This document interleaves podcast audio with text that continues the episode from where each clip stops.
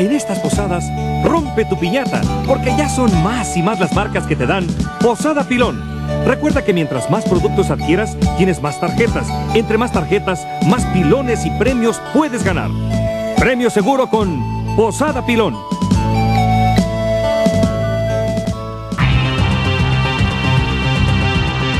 Escritores. I'm Terry Moore, and you're listening to Comic Case. Artistas. Hi, this is John Romita Jr., and you're listening to the Kamikaze Podcast. Hi, this is Mike Mignola, and you're listening to Kamikaze. Hi, this is Eric Powell, creator of The Goon, and you're listening to Kamikaze.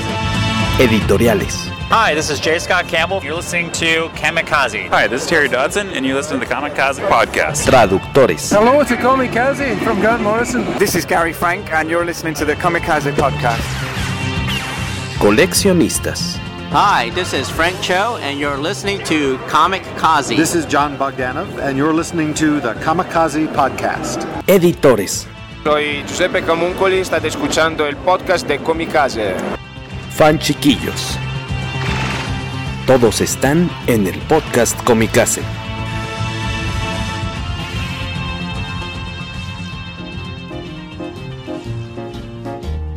And just a gigolo, and everywhere I go, people know the part I'm playing.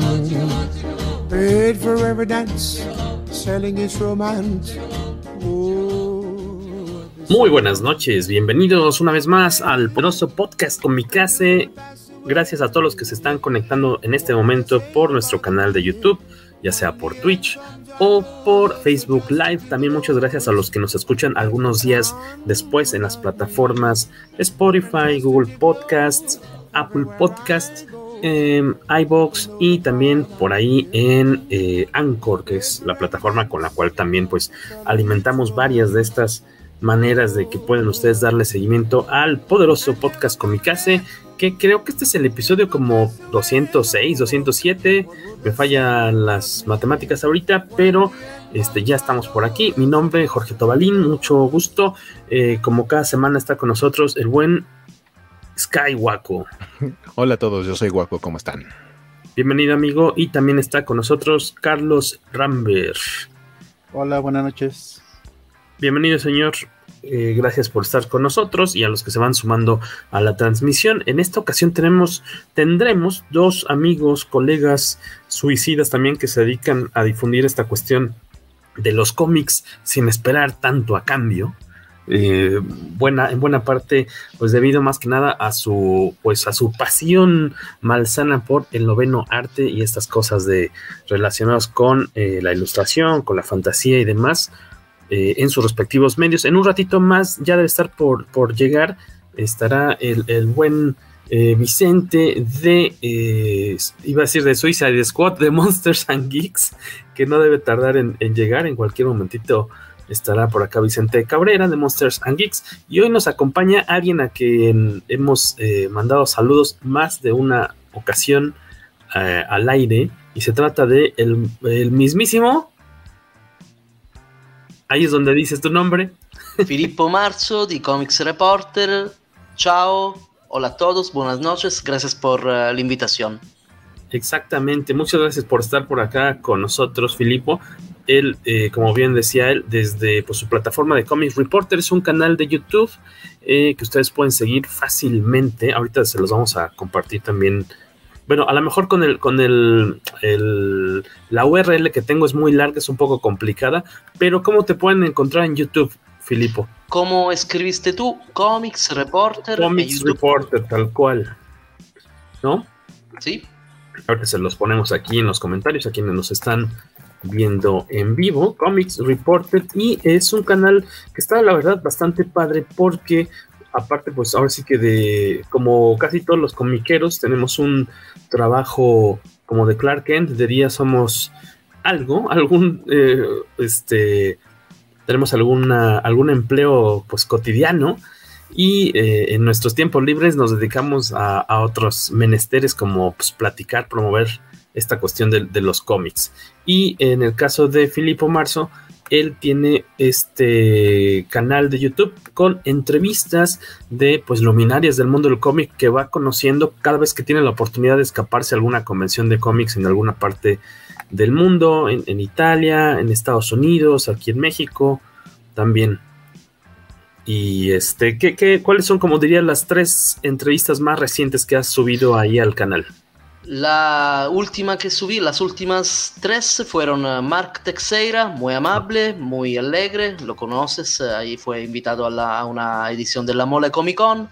Luego a un italiano que se llama Carmine Di Giandomenico, muy talentuoso. Y la última que publicamos fue a Dan Jurgens, porque acaban de publicar uh, en, en Estados Unidos una miniserie de Blue and Gold sobre Booster Gold y Blue Beetle, el personaje que inventó. Próximamente vamos a publicar, eh, ahí vamos, porque todo se está ralentando un poco, pero una entrevista muy interesante, entretenida a Ron Friends. Y la que sigue va a ser a una eminencia, a, a, si todo va bien, ya la tenemos en la casa, la entrevista, soltanto la tenemos que compartir con el público, a Marv Wolfman, el ah, co-creador de Teen Titans eh, muchísimas historias como Crisis, etcétera, etcétera. Entonces, si, si no tenían en la mira ahí de pues su, su feed comiquero de la semana, pues vayan dándole eh, like, dando follow a Comics Reporter en sus redes sociales. Hay bastante material ahí que van a poder ir eh, checando. Seguramente eh, ahora sí que hay para echar para arriba, porque tiene bastantitas entrevistas ya compartidas ahí en YouTube. Algunas También, de ellas también en español, vienen con subtítulos en español todas. Exactamente. Muchas están eh, eh, realizadas en italiano o a veces también en inglés, pero eh, siempre con, subtítulos pues, para que las puedan disfrutar ustedes también. Algunas de ellas, una, selección de ellas está transcrita, editada en el, en el sitio de comicase.net. También si, si quieren echarles un ojo por ahí, ahí tenemos una selección muy sabrosonga. Pues gracias por estar por aquí, Filipo. Al ratito, antes de despedirnos, les volvemos a recordar pues las redes sociales de nuestros colaboradores de esta edición del podcast Comicase. Pues nos lanzamos, no, bueno, antes, antes sí, sí, sí, se me estaba, estaba yendo. Eh, normalmente, pues bueno, eh, a pesar de nuestro usualmente jacarandoso, este, pues como ambiente aquí de, cotorreo en, en, el podcast, no queríamos eh, como entrar de lleno a eso sin, eh, pues, mandarle un abrazo a los amigos, compañeros y familia eh, de Rulo Pantoja, un muy importante coleccionista, este, investigador de, de, la historieta mexicana, no solo de la historieta mexicana hecha por creadores mexicanos, sino también de mucho material de licencia de Estados Unidos sobre todo, que se publicaba aquí en México con otros títulos, con otros en distintos sellos, eh, desde los años 40, desde incluso prácticamente desde el, desde el 38, 39 con, Superman. Aquí apareció con muy pocos, pocas semanas o meses de, de, diferencia. Aquí en México ya se estaban publicando las historias de Superman y posteriormente las de Batman. Y eh, si ustedes han seguido la pista de eh, Comicase, ya sea de la revista impresa o del sitio web, en más de una ocasión seguramente se han topado con algún artículo en el que Rulo Pantoja tuvo algo que ver, ya sea eh, compartiéndonos información o fotografías de su colección, portadas rarísimas de, material, pues este, valioso por el lado de, la antigüedad y como de, documento, un valor documental, y muchas veces también eh, valor este, económico, porque hablamos de cómics que son muy, pero muy, muy buscados por, por los coleccionistas extranjeros sobre todo. Aquí en México también, pero eh, eh, extranjeros sobre todo. Eh, le mandamos un enorme abrazo a su, a su familia. a lo mejor hoy les tocó ver, hoy miércoles 11 de agosto en, en, redes sociales, que pues se dio la noticia de que, de que Rulo con 42 años falleció de, de, COVID por complicaciones de COVID. No hay mucha información más al respecto que tengamos nosotros ahorita. De hecho, a nosotros nos este, contactó en la mañana uno de sus primos, más que nada para, para básicamente decirnos cu cuál era su edad, su, su nombre eh, completo. Este, obviamente, él, él, él, vivía en Tepic Nayarit y pues, comentarnos ¿no? que lamentablemente quedan, quedan eh, pues su, su esposa y sus dos hijos pe pequeños ahorita, este, seguramente pues está, es un momento bastante complicado para ellos. También les mandamos un, un, un abrazo a eh, nuestros amigos de La Covacha porque eh, Rulo Pantoja fue de los fundadores de este muy importante y muy visitado sitio sobre cómics. Entonces, este, pues también, obviamente, para ellos debe haber sido una noticia muy fuerte la de, la de hoy. Y pues lo lamentamos muchísimo. Eh, aunque, como decía, aunque normalmente aquí payaseamos mucho y chistoseamos, eh, y, así será el, episodio de hoy, pero este, pues lo queremos dedicar este episodio a, Rulo Pantoja. Muchas gracias donde quiera. Sabemos que estás en un buen lugar y te agradecemos muchísimo lo que eh, nos apoyaste. y yo estoy seguro que y el, próximo número de Comicase toco madera que ya ojalá ya esté eh, a la vuelta de la esquina y pues obviamente te lo vamos a dedicar porque tu, nombre eh, en más de una ocasión desfiló por nuestras páginas y pues es lo menos que podemos hacer. Te manda, ahora sí que un abrazo a tu familia y un abrazo pues, para ti porque sabemos que con un poquito de suerte nos estamos escuchando de algún modo. Eh, aquí nos dejan unos, unos este, mensajes bonitos este, de Alberto Palomo, Rogelio Fortanel, nos escucha el fresco 911-91, Harry Sen, el querido Harry Sen, ya andan por estos eh, rumbos. Alberto Palomo nos manda saludos y al Comics Reporter, al Comics Reporter, que ya estaba aquí. Con Rulo supe que había un hombre araña escrito y dibujado en México, dice Alberto Palomo, exactamente, el, que dibujaba el maestro Durán, que por ahí viene un evento que están haciendo. Eh, varias entidades, entre ellas la, Mole, para una sesión de firmas de CGC, la primera con, con José Luis Durán, eso será pues interesante. Eh, nos lanzamos a... Bueno, nos lanzamos, algunos vieron en casa su la película de Suicide Squad. En tu caso, Filipo, tú la viste en casa por HBO, me parece, ¿no? Eh, sí. Tú la, la viste en casa.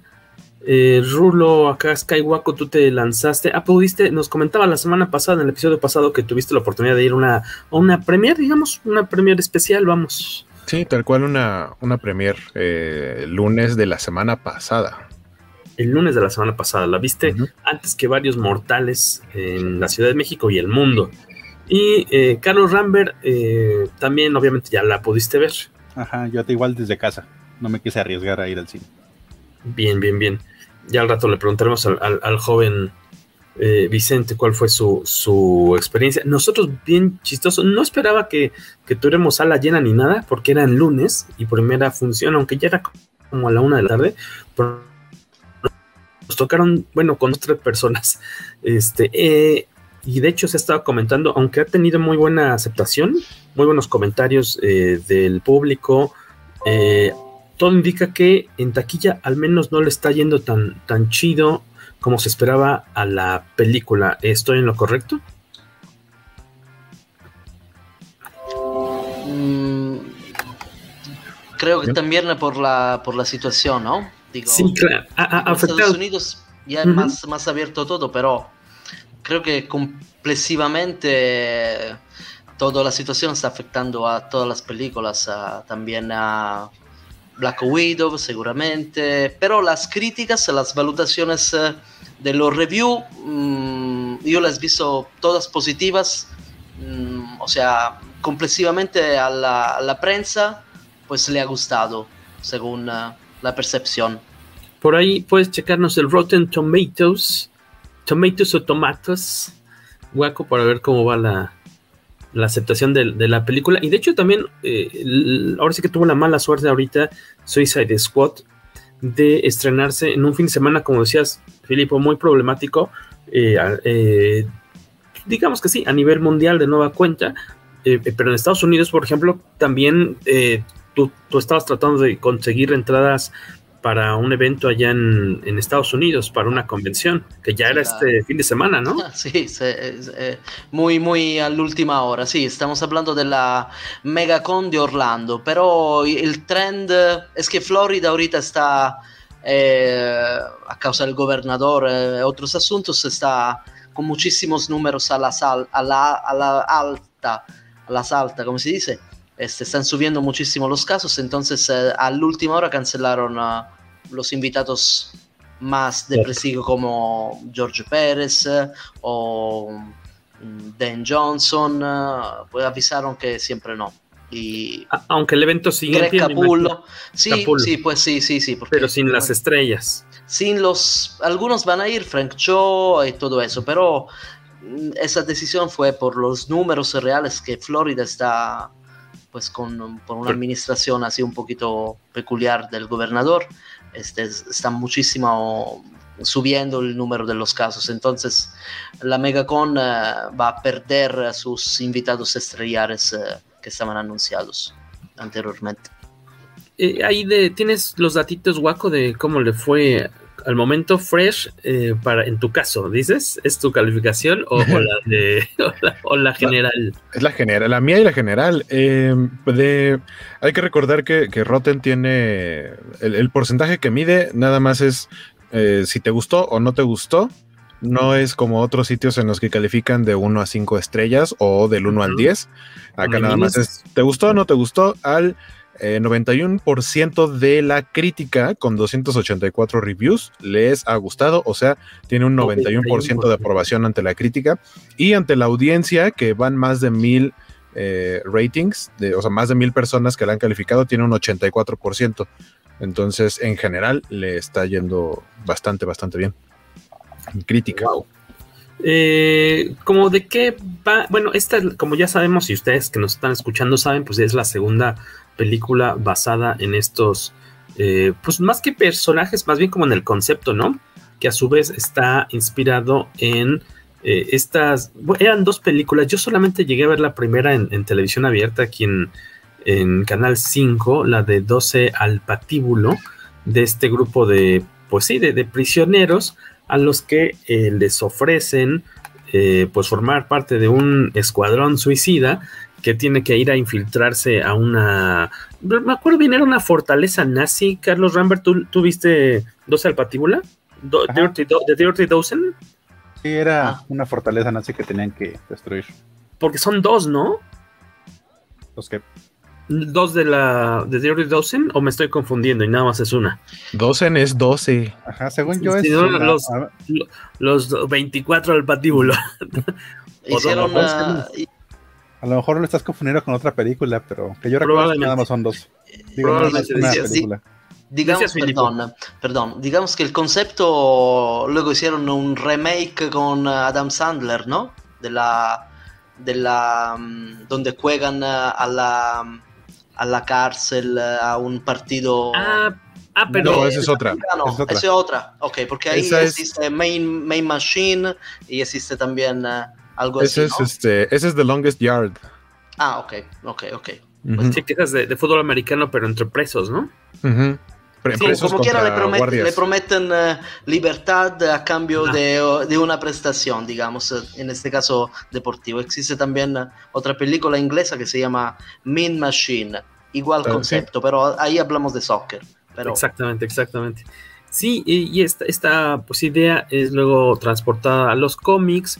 Yo estaba, fíjate que tiene muy poquito, ¿qué será? Como, yo creo como un mes que en uno de los grupos de venta que más ahí este, eh, visito, que es el de, antes se llamaba Gaticueva, ahora se llama el Templo del Cómic. Ahí este, me compré el TPB a un muy buen precio de eh, la primera, de, de esta miniserie de DC Comics en la que hace su primera aparición como tal eh, de Suicide Squad. Eh, se me fue, Legends se llama la, la, la, serie. Es como del, ¿qué? Como del 80 y... Debe ser del 87, porque se relanzó justamente después de la crisis. Y estaba leyendo que ahí, fíjate, la tengo ahí en la, en la pila, ¿cómo? En la pila, la pila tóxica. tóxica.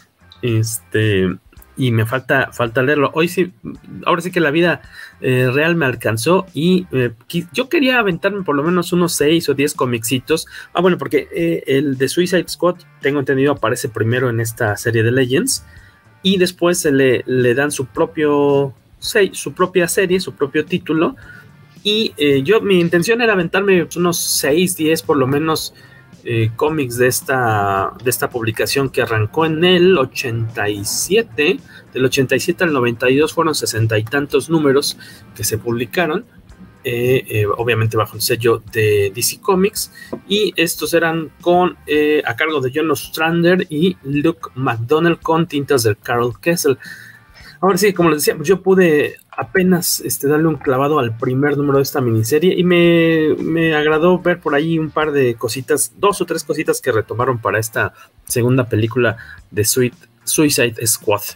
Eh, a propósito de Ostrander, eh, pequeño spoiler, va, va, va, va, a ser, hace un cameo, ¿no? Ah, sí, muy, muy veloz, ¿no? Y en las primeras, en la, como en la primera secuencia hace un, un cameo por ahí, ¿no? Es uno de los, médicos. Es el, doctor que administra la bomba a este. Al personaje de, de Michael Rooker, ¿no? Justamente. De Savant, ajá. De Savant. Es el que le, le, habla de una forma grosera. También no me acuerdo exactamente qué le dice, pero sale tres segundos. Ah, le dice buen perro. Good dog. Good dog, sí es cierto. Sí, sí, sí. Por ahí está el buen Vicente Cabrera que va llegando. Le tocó también. Hoy, hoy es día difícil acá en la ciudad de, ciudad de México también, porque mucha lluvia, ¿no? Mucha lluvia, Vicente, bienvenido. Por ahí anda ya conectándose. Y este viene de, realizar sus eh, labores cotidianas. Ah, mira, por acá el buen Jesús Estrada Sánchez nos da el dato, nos está precisando. El dato de The Dirty Dozen es del 67 con Lee Marvin. Y la secuela, ah, la secuela fue para televisión, The Theory Dozen Next Mission. Ándele, mire, yo no había visto la, primera, que recuerdo que la, disfruté mucho, sale Charles Bronson, de hecho, ¿no? muy joven. No sé por qué no veo a, Vicente, lo veo a cuadro como que lo desconectó. Bueno, ahorita checamos si ya puede entrar eh, de nuevo. Guaco, danos así como una, ya sabes, la sinopsis de esta, de esta cinta, ¿de qué, de qué va? ¿Qué podemos esperar de ella? Pues básicamente eh, el equipo eh, conocido como Task Force X y cariñosamente el Escuadrón Suicida eh, son un grupo de, podríamos llamarles villanos, convictos, reos, presos de la prisión de Bell Reef. a quienes el gobierno norteamericano le manda en una, en una misión y es o la aceptas o la aceptas porque vaya, los pone contra la espada y la pared, no tienen de otra más que aceptar la misión eh, y tratar de cumplirla. Y si se tratan de salir del huacal, o sea, si tratan de largarse por ahí y, tratar de ir en libertad, es por eso que, como mencionábamos ahorita, les eh, ponen una, una bomba, entonces a distancia, simplemente si se salen de, lo planeado, pues les explotan la cabeza y se acabó. Entonces no les queda de otra. Eh, y básicamente si bien no, no funciona como una secuela, porque poco tiene que ver con la, con la original de hace cinco años, eh, mantiene personajes con sus respectivos actores. Obviamente el caso de, Harley Quinn con, con, Margot Robbie, está, eh, está Jay Courtney como el Capitán Boomerang, este, Joel Kinnaman como Rick Flag, eh, y los demás son personajes totalmente nuevos que existían en los cómics, pero son personajes rarísimos, la mayoría no tan conocidos, no tan mainstream, lo cual le da una, eh, una libertad al director, a James Gunn, de hacer lo que quiera con ellos, ¿no? Y el hecho de que se llame pues Suicide Squad eh, y, que haya presentado tantos personajes te da una idea de, qué es lo que va a hacer con la, con la, mayoría de ellos. Y básicamente su misión en este caso es eh, derrocar, o, bueno, no derrocar, sino que más bien tienen que encontrar un experimento que resulta ser eh, que tuvo que ver ahí el, gobierno norteamericano, pero no quieren permitir que esos trapitos salgan ah, al sol, que la gente se entere de que el gobierno norteamericano tuvo que ver con, con este experimento que eh, termina siendo algo de las estrellas. Ahorita platicaremos del, gran antagonista, que para mí no es tanto el villano de la película. Em, y, pues vaya, los obligan a llegar ahí. Llegan a la isla de Corto Maltés, eh, un lugar ficticio dentro del universo de, DC eh, y, obviamente se van a enfrentar a, una oposición militar porque resulta que el gobierno que estaba, si bien no era aliada de Estados Unidos, tampoco estaba en conflicto, entonces era eh, no me haces nada, no te hago nada y cada quien hace lo que quiere, pero resulta que ese gobierno fue derrocado y ahora hay un nuevo régimen militar que sí tiene una agenda en contra del gobierno de los Estados Unidos, entonces es por eso que, tiembla un poquito y eh, Amanda Waller, que es la, líder y quien convoca a estos personajes, los, los selecciona y los manda en esta misión, pues como decía, para, para ocultar algunas verdades del, gobierno gringo que usualmente eh, se, se hace pasar por superhéroe, pero realmente no lo es.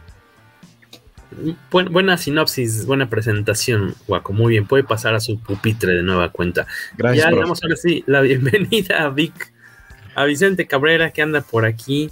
¿No te mojaste, muchacho? No, y no la, tecnología le está jugando una mala.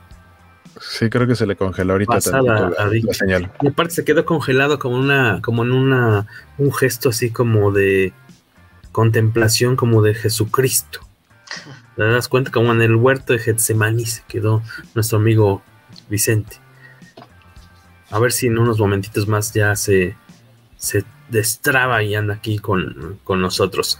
Eh, Ustedes, este, ¿qué tan...? Eh, obviamente las, comparaciones pueden ser injustas, pero a fin de cuentas, aunque no es una secuela directa de la anterior, sí repite, como decía Waco, personajes, es otra misión del mismo equipo concepto, entonces, este... Y no la niega, o sea, no es una secuela, pero no niega la existencia de la anterior. Sí, exacto. y es... que también ayuda a que funcione así el equipo, de que por cada misión van agarrando a, este, individuos que según les pueden servir en tal operativo. O sea, no siempre son los, mismos miembros del equipo. Sí, de hecho es un reboot, eh, eh, pero con referencias al, al, primero, ¿no? Sí, sí, estoy de acuerdo con esta idea.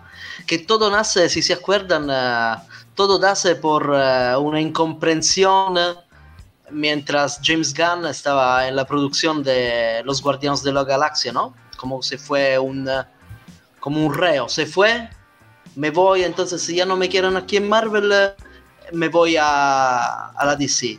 Y luego se regresó, ¿no? Entonces es gracias a estas eh, incomprensiones eh, entre Fiji, MCU y James Gunn que tuvimos, yo creo, la realización de esta, de esta película que para mí está buena. A mí me gustó, me divirtió. ¿Cuál fue su experiencia con la película anterior?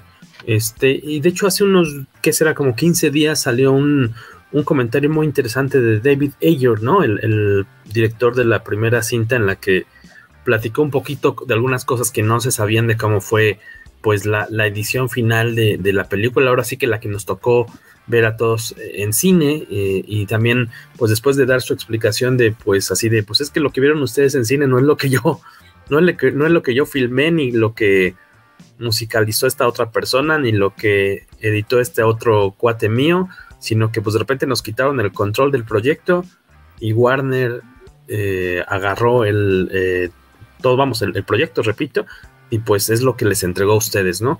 Y comentaba... Eso ya lleva, es que eso ya lleva mucho tiempo diciéndolo, desde que se este, empezó con la propaganda de Release Snyder God, él también sacó el release de, ajá, de God y justamente declaró lo que tú estás, diciendo, que realmente le quitaron el control creativo del corte final de la película. Y en este último tweet que dijo que ya será la última vez que platicaré del tema, David Ayer pues también recibió el respaldo de varios colegas, entre ellos el mismo James Gunn, que dice, no, pues que, que, él lo, apoya, ¿no? Como que eh, se pone eh, por su, en su mismo lado, ¿no? Ahora sí que como siendo director, pues también sabe qué tipo de jugarretas luego les pueden hacer a, los creativos en, Hollywood. Saludos a Blazem55. Hola, hola, buenas noches. Eh, yo, yo en la primera, recuerdo que la disfruté, aunque en la primera película a mí tal vez lo que me decepcionó fueron los, fue el, monstruo a derrotar, ¿no? El, el, villano final, el jefe final sí me hizo muy X. Hubo otros personajes que me gustaron mucho como el diablo, el diablo, el mismo Will Smith como este, como Deathstroke. no, no es Deathstroke, es este. Deadshot. Siempre los, los confundo, Dead, Deadshot con los Deads. Bloodshot, Deadshot. Exactamente. Deathstroke, Slave. Y, por ejemplo, también el mismo. El mismo Boomerang en su momento me gustó mucho y yo me quedé con las ganas de, hoy como que lo desaprovecharon, ojalá en la secuela, porque te queda con la idea de que es de los principales. Dices, ojalá cuando hagan una segunda, ahora sí lo hagan lucir y lo veamos, este... Y lo hicieron. Manipular sus, sus boomerangs, este, al máximo y pues no fue tanto así. Digamos, de la primera, si puedo exprimir, expresar mi, mi opinión. Para empezar, un recuerdo, una anécdota buenas noches. La anécdota fue que estamos hablando del 2016, las películas, bueno, en México aquí es uh, Cinépolis uh, o Cinemex, ¿no? Y me acuerdo que compramos los boletos, uh, la preventa para el estreno en Cinemex y de repente Cinemex anunció, siempre no, no, no intentamos, no, no, tuvimos Cierto. el acuerdo para Comercial. la película, perfecto, nos Sí. dieron cada uno tipo 12, bolet 12, 12 entradas, bueno, aquí en Monterrey por lo menos, 12, o sea, 12, 12 entradas eh, para justificarse, exactamente, para justificar eh, esta cosa que jamás había visto, una cosa así, tipo a la mera hora, pues siempre no, siempre no llegó el acuerdo. Entonces eso es una cosa que me quedó como recuerdo. Y- Podemos, dejar que, podemos decir que te dejó un buen sabor de boca, entonces la primera Eh, Suicide pues, Squad. Yo, yo ero Team Cinemex, entonces eh, la verdad, eh, pues no pasa nada, chavo. Está bien, 12, ok, está bien. Dame un 12. Me dieron un 12, pero de, de entradas. Y eh, algo muy, muy característico de la primera, hablando de personajes, claramente fue la interpretación de Jared Leto, ¿no? Del Joker, Ah, que fue, digamos, la, la curiosidad, la máxima curiosidad lo más atractivo en los trailers, o sea, llamó muchísimo como, como, como un bait, ¿no? Como, un llama- como algo súper llamativo fue esta presencia que no dejó mucho, la verdad, pero sí llamó muchísima la atención la, la interpretación de Jared Leto en este Joker, guasón, muy loco, muy fancy, ¿no? Muy, muy distinto al clásico Joker. Eh, sí, muy, muy. Pero eso sí, eso fue muy llamativo, según yo. Eh, Iván Ruiz nos dice que el problema con la anterior Escuadrón Sui- Suicida es que el guion terminó más manoseado que plastilina en preescolar. Eh, pues coincidimos contigo, Iván. Eh, aunque tenía cosas bastante padres, ya está aquí con nosotros Vicente Cabrera, ahora sí está con nosotros. Eso parece ser, porque lo vemos moverse y como Ya. que quiere hablar con nosotros. Sí, sí, saludos, saludos a todos. Gracias por la invitación, Tóbalo. Gracias por. Gracias, amigo, por hacer el esfuerzo. Sabemos que vienes de, de trabajar y de combatir la lluvia. Sí, lluvia, y ahora también ya la computadora, la lluvia me está dando lata, entonces mejor me conecté con el celular. Entonces, este, pues Ah, ya estamos mucho mejor ahorita, ¿no? Ya, ya está fluidito, al menos. Y ya los escucho bien, hace rato sí los oí entrecortados, dije, no, seguramente es mi, mi internet, entonces ya andamos por acá. Eh, Oye, ahorita lo ¿cuál- que... ¿Qué pasó, perdón? ¿Dónde viste la película? La de ahorita. ¿Dónde la vi ahorita? Ah, la vi en premier de prensa, ¿no? No, no pude ir a la premier de prensa por, por el horario, pero pues me la aventé en un Cinépolis eh, justamente el día que se estrenó, en la mañana, la nueva función de mediodía. que fue el jueves pasado. No, fue Mier- el día... miércoles. Sí, jueves. Exactamente, Jueves, jueves. pasado. Sí, yo la vi el día viernes en la mañana. Bueno, mediodía, ¿no? Oye, rarísimo, fíjate que nosotros queríamos verla en IMAX porque eh, aplicamos nosotros el combo pobres de combo lunes de, de Cinépolis, que es muy bueno, pero porque incluye IMAX. Igual que ya estamos a punto de comprar los de IMAX. Y bueno, sí, este, nada más le confirmo, son dos boletos de IMAX, este, versión en español. Eh, oh, momento, este, subtitulada en español, ¿verdad? No, en español. Se nos hizo rarísimo que una película clasificación C estuviera en español, no porque no pueda ser, pero como un tiro en el pie, ¿no? Rarísimo, así, bueno, la queremos ver en IMAX, pero pues la verdad sí me gustaría verla primero con las voces en inglés y tal vez un día en español, ¿no? Pero pues ya la vimos en sala normal. Este, te interrumpí, amigo. este, no sé qué estaba diciendo ya. Que la viste en Cinépolis, primera ah, función. Sí, no, quería comentar lo que puso Iván Ruiz sobre el guion. Realmente yo creo que el problema de la anterior Suiza de Squad no fue el guion, porque por ahí se habla mucho del corte del director, del Ayer Cut, que quieren relanzarlo y está haciendo mucho ruido por ello. Yo creo que ahí el problema fue ya los ejecutivos de DC, bueno, en este caso Warner Bros., al, al decidir qué hacer con todo esto. ¿no?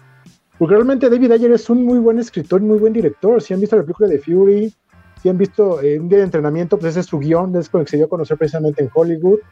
Entonces es alguien que sí sabe escribir cosas eh, violentas, vamos a decirlo así, cosas de la calle. Cuando lo anunciaron a él como director de Suicide Squad, pues muchos dijimos, pues es una buena idea, ¿no? Va, va bien. Y el resultado en pantalla es decepcionante por todo el mundo le metió mano al producto final, ¿no? Ya no tanto al guion, sino más bien a la edición, a los efectos y el lanzamiento ya al cine, ¿no? Ese problema que tiene. Entonces, este, yo creo que ahorita lo que ha pasado es que muchos directores, incluso James Gunn, están apoyando lo que hizo Ayer, más allá de decir que la anterior fue una porquería, es decir, ¿saben qué onda? Si existe algo mejor, a lo mejor nunca lo vamos a ver, pero si el director es bueno en lo que hace y ya tendrá chance de hacer otra cosa diferente. En algún momento. Ojalá, ojalá puedan darles oportunidad. Pero yo creo que fue lo que pasó con aquella Suiza de Squad, que lo más rescatable fue Margot Robbie, ¿no? Ahorita por ahí estaban comentando que, que Jared Leto era como que la curiosidad que todo el mundo tenía por ver qué hacía. Fue una decepción al final de cuentas, pero lo más rescatable fue, fue Margot Robbie con, con Harley Quinn. Y a mí me da gusto que ahorita, después de tres películas, finalmente le han dado a mi clavo. Sí, creo que ahorita esta nueva película de, de Suicide Squad ya supo presentártela mucho mejor que Birds of Prey y la anterior Escuadrón Suicida. ¿no? ¿Qué nos dice Cacha, Carlos Rambert? ¿Qué nos dice Román Silva? Dice, buenas noches, saludos a todo el panel. Me gustó The, The Suicide Squad. No es perfecta, pero sí es mucho mejor que la anterior y la de Harley Quinn. También por ahí, Blazem55 nos dice otra cosa, Waco. Eh, dice, la primera película falló en muchas cosas, pero lo peor fue el villano. Y no, yo creo que lo peor fue el Joker. Sí, porque aparte la, las promociones que siempre nos daban de Joker era de que este el personaje estaba comiendo a Jared Leto y empezaba a hacer un montón de maldades. Que supongo que nos querían como vender de que el, este, ese Joker iba a ser muy perturbado, pero solamente nos daba a entender que Jared Leto estaba haciendo un cretino con sus compañeros. Ajá. Ah, cierto, porque hacía bromas pesadísimas, ¿no? Ajá. Un buen anzuelo, Sí, que- un anzuelo, ¿no? ¿Cómo se dice? Anzuelo. Bait. Sí, sí, sí. Eh, bait, ajá. Sí, que les dejaba ratas muertas o una cosa así rara. Sí, sí, sí. Terrible. Este, por favor, a quienes nos están escuchando ahorita en vivo, pues por favor vayan, vayan dejándonos ahí en los comentarios cuáles fueron sus escenas favoritas, su personaje favorito en esta, en esta cinta. Nos dice Alberto Palomo que se nota la escuela de James Gunn, ¿no? De, de Troma, la casa del Vengador Tóxico. Yo so- solamente he visto la primera del Vengador Tóxico ya hace bastante tiempo. Este, de James Gunn, ¿qué han podido ver ustedes en, en Io- pantalla? Aparte de Guardians, ¿no? Dico, a parte de Guardians, y se nota muchísima la influencia eh, super. Super. Super, eh, que así eh, splatter eh, superhero, ¿no? Con esas escenas sangrientas. Y la verdad es una firma también en esas películas, en esta película de Suicide, Suicide Squad, sí, hay bastantes, eh, ¿no? Eh, así, muertes eh, cruentas. Entonces sí me acordó oh, esta marca del director en Super, ¿no? Si se El, color también me, el color también me recordó mucho lo que mencionas de, de Super y Suicide Squad la nueva, como la, la- los colores chillantes, ¿no? De, de los uniformes, de los escenarios. No sé si, si coincidan. Los Totalmente. pescaditos eh, Porque- hambrientos finales, ¿no? Bien, bien colorados. Es que me acuerdo del uniforme de Super y es un personaje de Suicide Squad, ¿no? O sea, parece que en cualquier momento puede salir en la pa- pantalla. Si hay, este, eh, regresó a las andalas y ahí anda con su, ¿qué es una, un perico? ¿Una llave de perico? Sí. ¿O cómo le decimos Sí. aquí? Sí, ¿no? Sí, sí, sí, es una llave. Este, de director tampoco son muchísimas las películas que tiene eh, James Gunn. Tampoco es, este, es director asociado de Romeo and Juliet del 96. Slither, que no la he visto. ¿Tú la has visto, Vicente? Hace mucho tiempo, sí, cuando salió la vi, es, es grotesca, tiene, tiene muchas cosas con maquillaje práctico muy bien hecho Ok. y es, es recomendable. La de Super, que ya mencionaron, sí es como que la que más podemos ligar a esta, esta nueva película. Obviamente Guardianes, pues tiene los ciertos elementos, ¿no? Pero te das cuenta cómo este director trabaja con las manos, no quiero decir atadas, pero sí limitado por parte de Disney a cuando le dan carta abierta en, en DC, ¿no? Y no sé si alguna vez vieron sus, sus series web, se llamaba PG Porn. No. Todo, todo Eh, lo que te gusta del solamente- porno, menos el sexo, Ah, era el sí. eslogan que manejaba. Sí, solamente Ah, vi un sí, de vi, una, vi una vez en una, in un'officina meccanica, ¿no? Ajá, eh, exactamente, una chiquilla eh, con el taller Grey, mecánico. ¿no? Con la Es Sasha actriz Grey. Grey. Sasha Grey, perdón, perdón, no me acordaba estaba el nombre. también Aria, Aria Giovanni en uno de esos Sí. sale, famosísima. yo tampoco me acordaba, lo tuve que googlear. Sí, entonces Tiene muy su filmografía. Eh, sí, entonces te das cuenta también del tipo de humor que él manejaba cuando empezó. ¿no? O sea, el, el hecho de que saliera de Troma, pues, también ya te habla de toda esa escuela de, de su gusto por el gore, por lo asqueroso, por lo sangriento. Entonces, qué bueno que toda esa, esa escuela pues la puede ahorita explotar con esta nueva película. Porque se nota que el tipo la disfrutó haciéndola y, también sus actores. Y siento que también que mm, sobresalieron uh, los protagonistas. Los caracteres uh, eh, son más que uno o dos, como la primera, digamos, que te llama la atención. Aquí no sabes cuál decir, cuál elegir uh, entre los buenos, ¿no? Entre Bloodsport, Ratcatcher 2, el mismo Peacemaker, o sea, un personaje que lleva la película. pues me gustaron también los los personajes. ¿Ustedes cuál? Bueno, eh, Vicente la vio en cine y creo que yo nada más. ah, bueno, estaba, no estaba todavía. Nosotros éramos tres personas en la sala. ¿De cuál fue el ambiente ahí contigo en la proyección? ¿Había un poquito más de gente? Estaba yo solo. Oh, de plano, o sea. Tengo, tengo muy cerca el Cinépolis Vía Vallejo, tengo unos minutos caminando. Entonces digo, ahorita lo que yo procuro hacer para ver películas es irme a la primera función este, el, día, el día del viernes o el jueves que lo estrenen, porque si ya vas en sábado o domingo, pues ya sabes que va a haber bastante gente, ¿no? Claro, claro. Entonces yo que tengo esa facilidad de, de freelanceo, pues ya me muevo para esas funciones. Y sí, o sea, porque antes de que entras y pues ya está empezado, pero no hay gente, pues bueno, pues ya me siento, ¿no? En lo que están los trailers, todo eso, es, va a llegar alguien más, para nada. Aquí de, los personajes que repiten, eh, que son muy poquitos, está Boomerang, está Rick Flag y eh, Harley, Quinn, solamente ellos, ¿no? Ellos tres. Eh, de hecho, y, Amanda Waller. Ah, bueno, Amanda Waller, claro, como la pues la jefa, a fin de cuentas, que es una desgraciada, ¿no?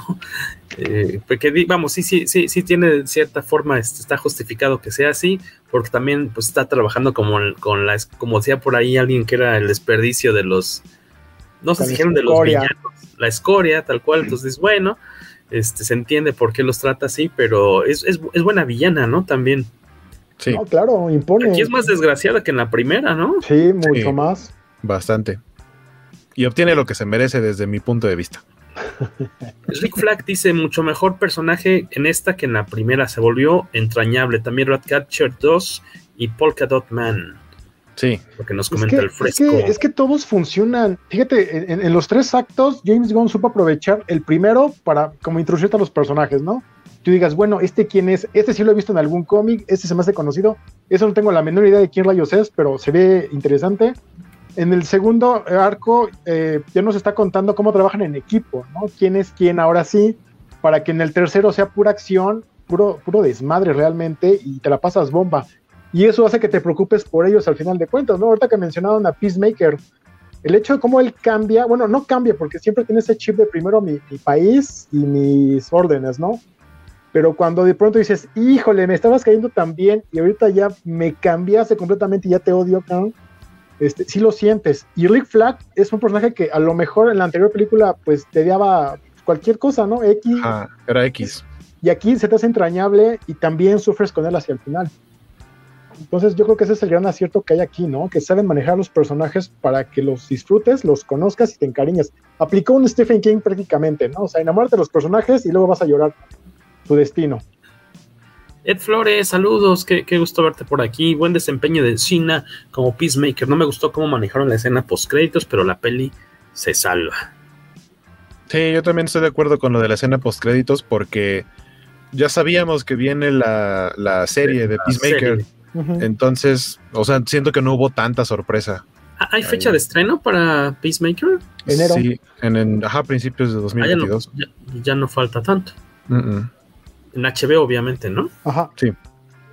El Peacemaker sí se la rifó, dice Alberto Palomo. Sí, dentro de las limitaciones que tiene John Cena como actor, porque no es su primera vez actuando, pero eh, creo que lo llevaron muy bien, o sea, tanto en el guion, salud, tanto en el guion como en, como en dirección lo llevaron muy bien. Fue como de, ok, tu personaje, o sea, tú como John Cena haces esto y tu personaje es esto, vamos a tratar de encontrar el, punto de encuentro en el que le saquemos eh, el jugo bien a, cómo lo puedes interpretar y para mí estuvo fantástico. Sí, porque podría haber sido como un Schwarzenegger tonto, nada más.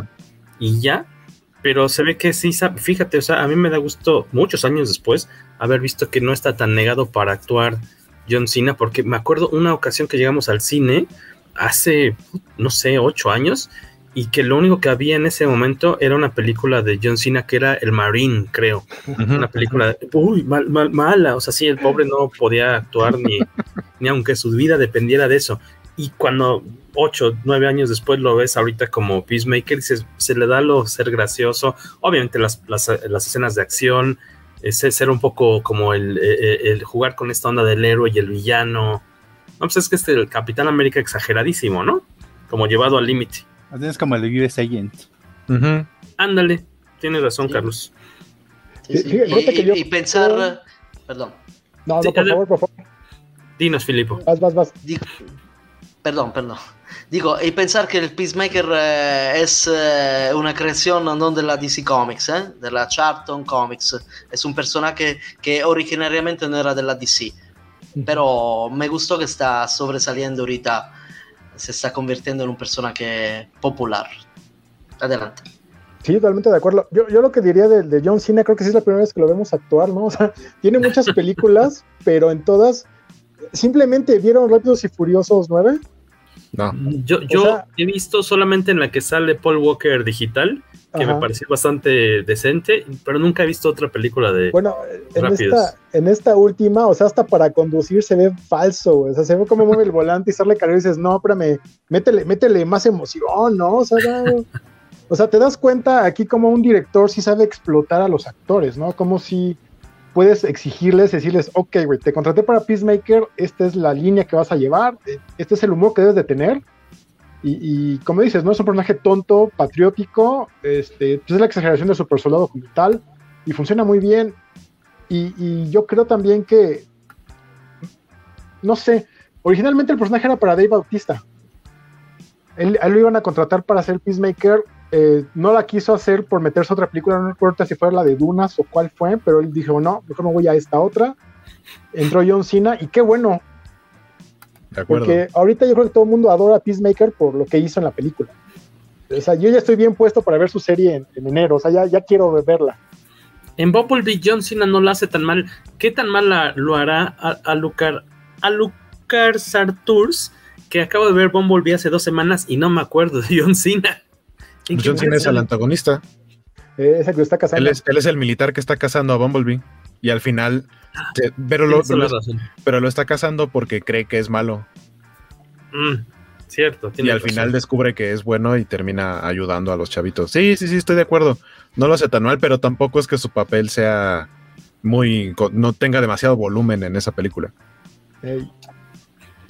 Por ahí también le están echando flores a este a Stallone con su eh, pues que es, pues que tal cual no es voiceover, eh, porque pues ellos más bien lo hacen al revés que aquí en México, que más bien ellos graban primero sus líneas y ya después de eso se graba, se anima, ¿no? Pues uh -huh. actuación de voz. Es actuación de voz. Román uh -huh. Silva dice que Sylvester Stallone es su mejor papel. no, tampoco, tampoco exageremos. A mí me pareció fantástico. Que por cierto, eh, el actor en el set de, de okay. King Shark es uh -huh. este es el mismo actor que el que está haciendo la, la, este el pool para ver quién se muere primero de los de los godines de Amanda ah, Waller hay un gordito. gordito. de lentes él fue uh -huh. él mismo fue el actor en set para King Shark ah no sabía eso sí porque son como cuatro no los que tres cuatro los que trabajan con Amanda Waller uh -huh. este y básicamente es el hombre gordito la rubia y otras dos chicas no él es King Shark ah pues Digo, sí que eso, eso también, bueno, lo hacen muchos directores, pero, pero James Gunn suele hacerlo también. En el caso de, de su hermano, de Sean Gunn, que hace a. a aquí hace a dos personajes. Él hace a, a Whistle en, en actuación de, de, cuerpo, pero también hace a Calendar Man, que sale unos segundos, pero también es eh, Sean Gunn. Igual en Guardianes de la Galaxia, él hace la actuación de Rocket, pero también es. Eh, el, el, segundo al mando de, de, de, de, ah, se me fue el nombre de, de John Doe de John Doe, exacto, sí, sí, sí. Cracklin, Cracklin es el personaje. ¿Dónde aparece Calendar Man? Eh, cuando están en Bell Reef, al principio, cuando los están reclutando, en el pasillo, cuando se ve que hay varios reos y están llevando, Ah. si no me equivoco, no sé si es a Savant o a Bloodsport, pero de fondo se ve y tiene los numeritos pintados en la frente y todo, o sea, el calendario. Y ahí está. No, él. se, se- se burlan de Polka Dot Man. Ah, sí, cierto. Sí, sí, cuando sí. sale de su habitación, se ríen de él. King Shark, lo mejor de la película, también por ahí nos está diciendo el Blazem. Este. eh, te- teníamos, decían por ahí ustedes que les parece, decía Vicente que le parece que eh, en esta tercera ya película como Harley Quinn, eh, la bella Margot Robbie ya como que eh, la sientes mucho más aterrizada, ¿no? En el, en el personaje y que eh, eso tiene que ver, pues, obviamente, con, con el guion y cómo la dirijan. ¿Ustedes coinciden con eso? ¿Le- ¿Les gustó? ¿Es la mejor aparición de Harley Quinn para ustedes de estas tres películas? Carlos Rambert. Como yo solamente tengo la referencia de la primera porque no he visto todavía la de Harley Quinn, yo creo que sí. Yo pensaría mejor. que teniendo a Ramona Flowers en esa película ya la habrías visto. Pues no se puede ver todo en la vida. En, en No. ese caso dices que sí te gustó más esta segunda. Ah. A, a- a ti, Comics Reporter. A mí estoy de acuerdo con el hecho que no sea tan exagerada, tan la, la locura sea lo Mm. primero, como siempre, porque en ah, Birds of Prey eh, mm, a veces eh, superaba el límite para mi gusto. O sea, era excesiva esta, esta locura, un poco distraía toda, toda, toda la onda. Sí, me gustó, eh, no marca la película y pues hace su trabajo, hace su, su guion, digo, bien, mm, se ve que es distinta su presencia, o sea, el personaje es distinto en comparación con las anteriores. No sé decirte si es la mejor o la peor, pero es distinta, o sea, mm, no me dejó mal sabor, me gustó, pero es parte de la, de la ensalada, ¿no? De toda la ensalada de los personajes. Y a usted, chicos, este. Vicente Guaco. Vas, guaco, vas, guaco. Espérame, estoy teniendo problemas con mi micro, como que se desconecta. Ah, si quieres, vas tú en lo que checo lo del micro. Ok, sí, yo, yo creo que también algo que ayuda mucho es que visualmente, en cuanto aparece aquí Harley Quinn, trae un traje que te recuerda a los video- del videojuego, ¿no? Esos trajes de piel, ya con el rojo y negro característico. Te ayuda mucho eso. El, ahorita lo acaban de decir, es una Harley Quinn más contenida entre, no hago caritas de estoy loquita, sino más bien son acciones, ¿no? Por ejemplo, cuando plomea al, al, al- al dictador de este, de este lugar, es sorpresiva la escena, es de pronto de, ay, güey, ¿no? O sea, ¿Qué está Te pasando? diré, que, te diré que salté como una Sí. Es que no te lo esperas por, No por el lo diálogo que hay, diálogo que hay y la acción, y ya después cuando dice, pues te ves mejor así tiradito, ¿no? Todo muertecito y tranquilito. O sea, sí te da eh, la onda de su perfil psicológico sin ser tan, pues, tan payasa, tan guasona, ¿no? Como la gente la, la critica. Entonces, eso fue lo que me gustó. Yo creo que la anterior, la de Birds of Prey, es lo contrario, es más como que puro close-up a la carita y la sonrisita de loquita, entonces eh, dos minutos estás contento con eso, pero ya dos horas de película dices, bueno, ya, ¿no? O sea, dame algo más. Entonces yo creo que esta es mucho mejor. Y aparte también la ventaja es que no la explotan tanto, no es el personaje principal. Entonces, no sé, yo creo que a lo mejor en pantalla pues tendrá, no sé, unos 20 minutos quizás en total tiempo de ella, ¿no? O sea, eso es lo bueno, que cada personaje tiene su tiempo para que destaquen todos y no te encariñes nada más con uno o digas, bueno, es que eres el protagonista o ella es el protagonista, ¿no? Eso está muy bien hecho aquí. Entonces, eh, digo, a mí Harley sí, sí me gustó mucho. Digo, es medio mamuco James Gunn porque uh, usó una declaración de él, decía que ha leído todos los cómics que existen de Harley Quinn, que él sí la conoce como nadie, que era el indicado para escribirla y que por eso le quedó bien chulo y que por eso a Margot Robbie también le encantó lo que hizo. Y ahorita el rumor que está sonando es que posiblemente uno de los proyectos que le han ofrecido y que él pueda aceptar es este, ahora sí la, la adaptación de Gotham City Sirens. Entonces juntar a Margot Robbie con una, una nueva Catwoman y pues con eh, Poison Ivy, ¿no? Entonces como que el plan que dicen que están viendo si lo convencen de hacer eso. Y como le dijo que Guardianes de la Galaxia 3 va a ser como su última película de Marvel por lo pronto, pues yo creo que sí se va a enfocar a hacer más cosas en Warner y DC, ¿no? Sobre todo por la libertad que le dieron. Sí. Se ve más perfil um, DC como director. Se ve más eh, eh, para allá que no para. Marvel, para mi gusto. no, para mi opinión, digo. Eh, José Carmona desde Canadá dice que es la Harley Quinn menos sexualizada que hemos visto hasta ahora. Pues acordemos que ya era la, la ¿cómo era el título completo de la película de Harley Quinn? ¿La qué? La emancipación de una Harley Quinn. Era Birds of Prey y la emancipación de la fantabulosa emancipación de una Harley Quinn. Exactamente, que aquí ya incluso hay una escena muy divertida que, obviamente ya vieron en esta en la que ella está eh, atrapada ahí en la, en la... Bueno, no está atrapada, sino que pues eh, tiene esta especie de romance, ¿no? Con el, con el dictador eh, de esta, de Corto Maltés y eh, sus, camaradas en una escena bastante simpática pues van a entrar a, rescatarla y no logran ni casi casi ni siquiera entrar al edificio cuando ella ya salió solita porque pues obviamente en el 2021 no necesita de la ayuda de ningún superhombre. Exactamente, Josué Carmona. Que bueno, que aún así está bastante simpática la, escena, ¿no? Porque incluso les ofrece, bueno, si quieren me vuelvo a meter para que me rescaten. Está, creo que está bastante medida, ¿no? Que, que, esa es, que esa es una de las escenas que a mí no me hubiera gustado que hubieran salido en los trailers, porque salió desde el primer tráiler y es una escena muy divertida y es un, es un giro muy chistoso, pero que ya lo habías visto en el tráiler. quemado. Sí, claro, te queman. O sea, está padre el desarrollo de la escena, pero ya, ya te sabes el chiste, ya te sabes el final del chiste. Y, curioso que menciona que es la Harley Quinn menos sexualizada y esta Harley Quinn tiene una escena de sexo. O sea, obviamente no es explícito, pero, o sea, tan, tan, no está enfocado en eso que es algo que sabes que pasa y ya, pero que no, no, no, no es un eye candy, pues, eh, eh, que creo que está, está bastante bien. Dice Richie Bravo que en esta película te dan a entender que ya eh, Harley superó al Joker y que las películas anteriores se han tomado en cuenta. Ya no es necesario otra introducción del personaje. Sí, la gran. Ahora sí que como cuando vemos este, Spider-Man 2 o Spider-Man 3, pues lo bueno es que ya no te tienen que contar otra vez el origen.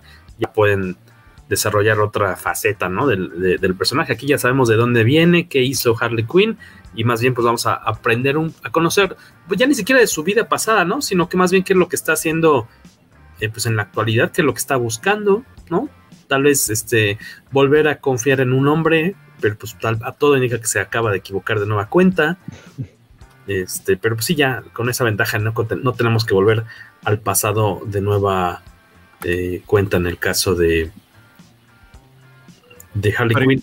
Pero igual lo mismo, o sea, lo mismo de, de, que no niega las anteriores, sino que más bien mantiene el desarrollo del personaje con detallitos como el tatuaje que tiene en la espalda, que originalmente decía propiedad del Joker, en esta película dice propiedad de nadie, o sea, se hizo un cover-up para que el tatuaje diga algo diferente y es justamente, o sea, es un detalle que a lo mejor alcanzas a ver dos, tres segundos cuando se le asoma la espalda, cuando trae ya este, este vestido rojo que le dan ahí, ahí lo alcanzas a ver y si lo, y si lo ves, pues es como de, ah, ok, tiene como esta evolución el personaje.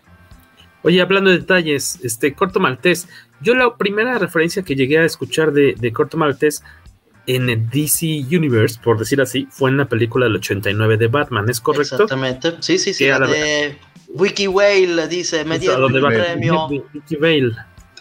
A mí me llama la atención, siendo italiano, corto maltese, eh, lo tomo como una, un homenaje, una referencia al marinero de Hugo Pratt. Entonces, ahorita que volví a escuchar el nombre de corto maltese, he dicho, wow, digo, nos imaginamos casual. claro que nos imaginamos que de origen es un un homenaje del, guionista de, no sé si habrá sido de Sam Ham o alguno de los otros guionistas de la primera de Batman del 89, Vic. Este, ¿De dónde viene este origen de, del eh, corto maltés en DC Comics? Si, se, dan cuenta, al, final de la película vienen varios, vienen varios este, escritores y dibujantes que les dan crédito. Viene Frank Miller, tú dices, bueno, ¿por qué está Frank Miller claro, Tienes razón. El corto maltés viene del, del Dark Knight Returns. Cierto, tienes toda la razón. Es una referencia. Sale en Dark Knight Returns esta referencia de Corto Maltés. Sí, Luego, es la isla donde tiene que este, ir Superman a detener a los levantamientos. Sí, es donde está ahí la, retoma, paz. La retoma, la retoma Tim Burton en la del 89 con Vicky Bale, que curiosamente Vicky Bale sale en el número uno de la serie de Suicide Squad. Está yendo a, a, eh, a reportear tal cual este, a, la, prisión de. ¿es, ¿Cómo se es? ¿Bell Ref? ¿O cómo se pronuncia? Bell Reef. Bell Reef. Eh, en, la, primera escena del cómic, que de hecho estaba chutándome hace un ratito, aparece Vicky Bay, lo cual me pareció bastante eh, simpático, ¿no? Por, por ese, esos nexos que hay ahí con, con corto maltés.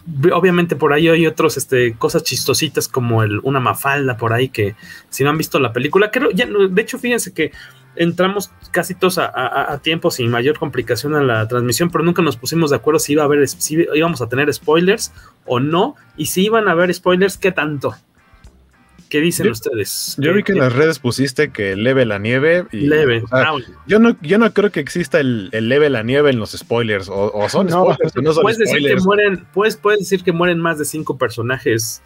Ah, pero vamos a decir quiénes se mueren. Pero no vamos a decir quiénes, ¿no? Puedes decir no, no, no, Yo voy a decir todos. Pero un chorro, ¿eh? Es, este, a, a mí sí me sorprendió mucho esta primera pues que como los primeros 15 minutos de la película, ¿no? Como se te presenta al Suicide Squad y suceden varias cosas con este equipo y corte A.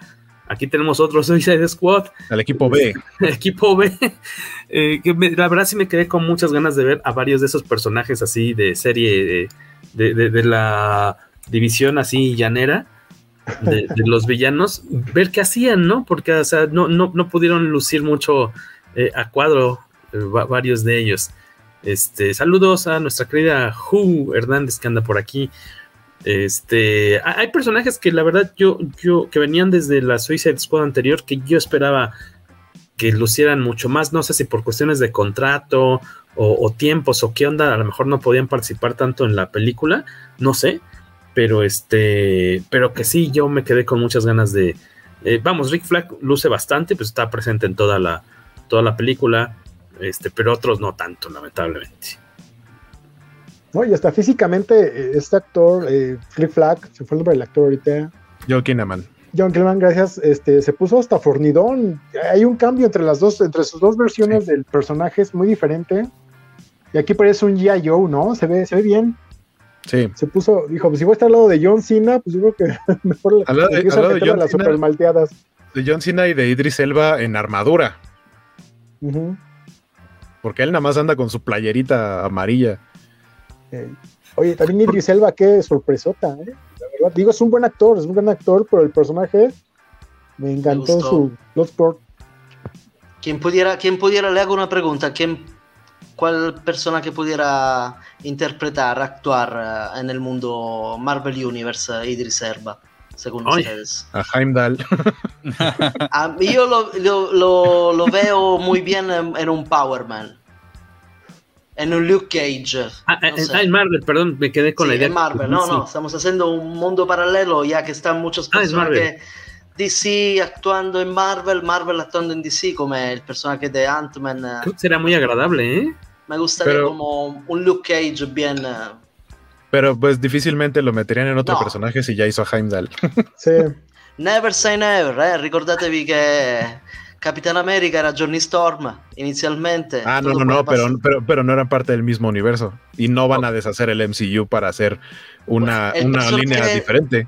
El personaje que de, mm, de Ant-Man, el, el, coprotagonista, ¿no? Uno de los personajes de la banda de Ant-Man, no, me acuerdo, no me acuerdo el nombre sale también en uh, salió en uh, Suicide Squad, ¿no? Ah, Polka Dot Man es este Exacto, el mismo, ¿no? El mismo Daniel actor. Dasmalkian, ajá. Todo es posible, para mí todo es posible. No, Hasta no, no, los pero, directores se, se pero lo, pero lo que yo me refiero es que eh, Idris Elba ya es en el MCU, ya es Heimdall. Entonces Ah, sí. difícilmente le darían otro personaje en el mismo universo. Disney Plus, entonces. Dámosle chance en Disney Plus. Vamos a Félix ver si hay. Félix Zarzar, saludos a todos. En su opinión, de Suicide Squad es la mejor película de acción real en lo que va del año. Tampoco se hayan estrenado muchas, ¿verdad? Pero. O que hayamos visto muchas. O que hayamos podido ver muchas. Pero yo, la verdad, la disfruté bastante. Se rifa el cochiloco Joaquín Cosío. Este, que tiene un. No sé ustedes, pero tiene un acento rarísimo. Ah, ¿Qué- le qué- metieron, haciendo? le metieron un acento que se supone que es como cubano. Ajá, pero Es aparte tiene modismos argentinos. Ajá. Es muy raro. Sí. Tiene, tiene mucho de argentino la, la película porque incluso por ahí sale Mafalda. En Las empanadas. Eh, sí, la, mafaldita que decíamos por ahí, que, que, es bastante obvia en pantalla, pero si no la vieron, pues pongan más atención, porque sí, se, eh, por lo menos sale un segundo a cuadro en primer plano. Se rifa el cochiloco Joaquín Cosío, que decíamos, yo decía, tiene un este acento rarísimo, pero bien, bien, bien, ¿no? O sea, este, qué, qué gusto que estos eh, actores ya de tanto tiempo, pues tengan un, un, un buen papel a cuadro y, y que dure bastante, ¿no? En el, en el, en la película. Sí, de pronto pareciera que él va a ser como el, el segundón del villano sí. y no, resulta que él es el, eh, eh, por lo, si no el villano de la película, por lo menos el líder de la Fuerza Armada hacia el final de la película. La emancipación de Harley Quinn y el fabuloso sándwich de huevito, así se debió llamar la anterior. Iván, si no has visto la receta del, del sándwich de huevito hecha por Waco, el video, te lo recomendamos bastante. Lo puedes buscar en su canal de YouTube. Eh, te sugiero, la verdad, verlo eh, después de que hayas comido, porque si lo vas a ver y tenías eh, no, no, tenías hambre, te la va a dar. Y ojalá tengas pan y huevos. El hambre. Porque, sí, no, no, no, no, no te va a dar nada más guaco, porque aparte está muy lejos. Este, pero sí, te, va a despertar el apetito ese, ese, esa receta de guaco. Bastante taquillera, por cierto, en redes sociales.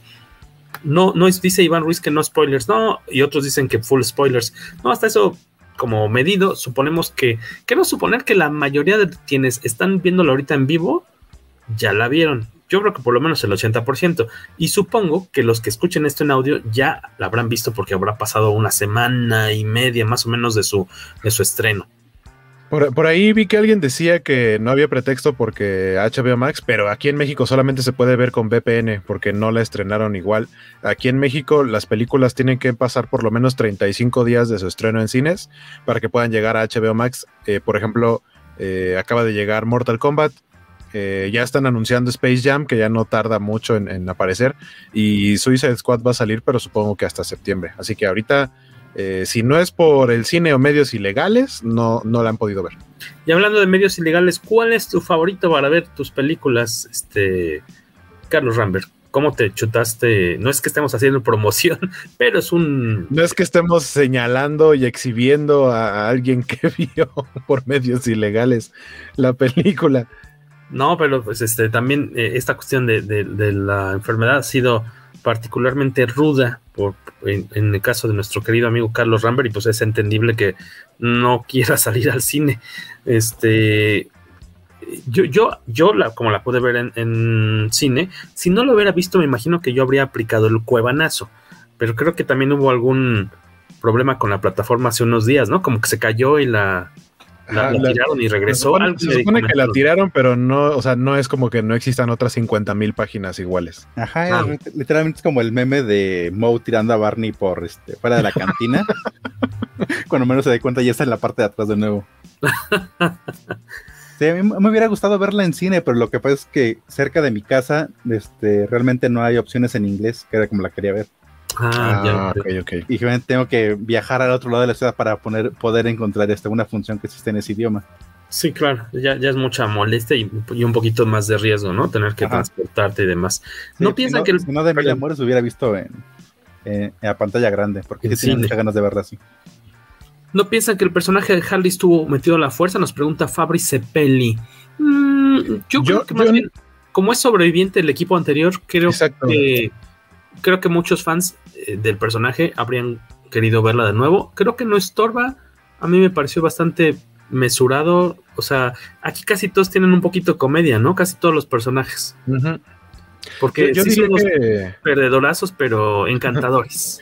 Yo diría que no, bueno, yo no creo que esté metido a la fuerza porque dentro de cómo la han construido, sí te, si, si bien originalmente era la sidekick del Joker, eh, sí termina siendo incluso a veces más capaz que él, funcionando más como su guardaespaldas que como su, su, adorno. Eh, y, y, como ha estado en tanto en la primera Suicide Squad como, como en la de Birds of Prey, te muestran que es alguien con muchas habilidades. Entonces, el hecho de que de todo el grupo de malvivientes que ha existido del Task Force X, ella todavía sea sobreviviente y que aparte tenga una buena relación con el líder eh, que es Rick Flag, pues tiene, para mí tiene sentido que la sigan incorporando al equipo. Aquí eh, Harley está de forma voluntaria Ah, no, o la capturaron, no me acuerdo. No, la volvieron a capturar por asaltar un banco. Asal- asaltó un banco y la capturan y por eso otra vez está en el Ajá. bote. Sí, porque dice, me a- atraparon por conducir imprudentemente dentro de un banco. Cierto, Por ahí, cierto. por ahí nos preguntaba Félix que qué es una VPN, ya le contestó Arthur, es Virtual Private Network, o sea, eh, básicamente lo que hace una VPN es decirle a, lo que estés viendo, en este caso, por ejemplo, HBO Max, que no estás en el lugar en el que estás, sino que la estás viendo desde otro lado, entonces quita las restricciones de, de área. Es como, como si le dijeras, no, es que yo estoy viendo, realmente estoy viendo desde Estados Unidos, y como en Estados Unidos sí se puede ver a través de HBO Max en estas fechas, pues te da el catálogo completo de, de allá. Es otra opción. O si Muy, quieres eh, eh, agendar una vacuna en Estados Unidos, usa el VPN. ¿eh? Si no, si no es complicado. Que este. Se aplica. Este, yo pensé que iban a utilizar al equipo B para rescatar al A, dice Alucard Sarturs. Podría haber sido, pero pues sí, te digo, este, que de hecho el, el equipo A es mucho más numeroso, ¿no? Que el equipo B, o es mi. Sí, pero también todos son. Son que se te desconectó tu micro, amigo, creo. Dejamos de escucharte después de. Sí, pero todos son unos peleles. O no, sí, eso, que, que todos son, que todos son súper tontos. Y, y más bien como por culpa de uno, que es el que siempre se me olvida el nombre, que es el que dice, hey, hey, miren, ya vine yo, y por culpa de él. Ah, de este, Blackboard. Exactamente, sí, sí, sí. Y ¿Qué que todos los demás es este? personajes. ¿Qué Exacto, yo no lo ubico. ¿Dónde lo hemos visto? Es que el que, que tiene cara de babas. Ay, ¿Tú no lo varios tienen cara de babas. Eh, eh, el, el mismo personaje que comenta Waco que, que echa en parte a perder la, la primera misión. A mí se me, se me hace conocido, no sé dónde. Le veo cara de, de, de miembro del cast de Jackass. Pero no sé por qué. Eh, a mí me gusta mucho la escena, dice Palomo, la escena que andan, en la que andan cobrando las apuestas ahí, eh, los, las personas que trabajan con la Amanda Waller, que están haciendo ahí su, pues como su, su, su quiniela y su, su pronóstico de quiénes van a regresar y quiénes no van a regresar de la, Sí, de la misión se es me hace súper mala onda, pero también muy, muy entendible. sí, claro. Que nos van a decir nuestro amigo Vicente que por alguna cuestión técnica no puede volver a, a conectarse. No te preocupes, amigo, en verdad te agradecemos que hiciste el, Sí, nos, nos dejó el comentario. Ya ni él se me deja entrar a StreamYard, eso de la lluvia y las redes. Qué raro. ¿A qué, se, ¿A qué se podrá deber? Pues supone que, si no me equivoco, esta versión de StreamYard es para hasta seis personas, si no me equivoco. Pero No, es- pero en una de esas a lo mejor más bien es su conexión. podría ser que la conexión. Qué, qué lástima, qué lástima. Pero gracias por conectarte un ratito a platicar con nosotros. Este, también aquí, que hablando es Bloodsport, como bien, no, casi no habíamos hablado nada de ese personaje. Dice, recordaba yo que en el cómic teletransportaba sus armas gracias a la tecnología del ex Luthor, nos dice Félix. Yo creo que la primera vez que veo al personaje en, en pantalla, bueno, más bien en, en cualquier medio, o, o cómo, se, cómo se llama Bloodsport en, perdón, iba a decir cómo se llama Bloodsport en, en inglés, este, en, en español más bien, ¿tuvo algún nombre en los cómics me- mexicanos? Lo hemos llegado a ver en, en cómics publicados en México. Sí, se llama Contacto Sangriento. Contacto Sangriento con... ¿Cuál, la 1 o la 2 de Next Meet del 96? Contacto Sangriento, que luego aquí en México hicieron trampa, ¿no?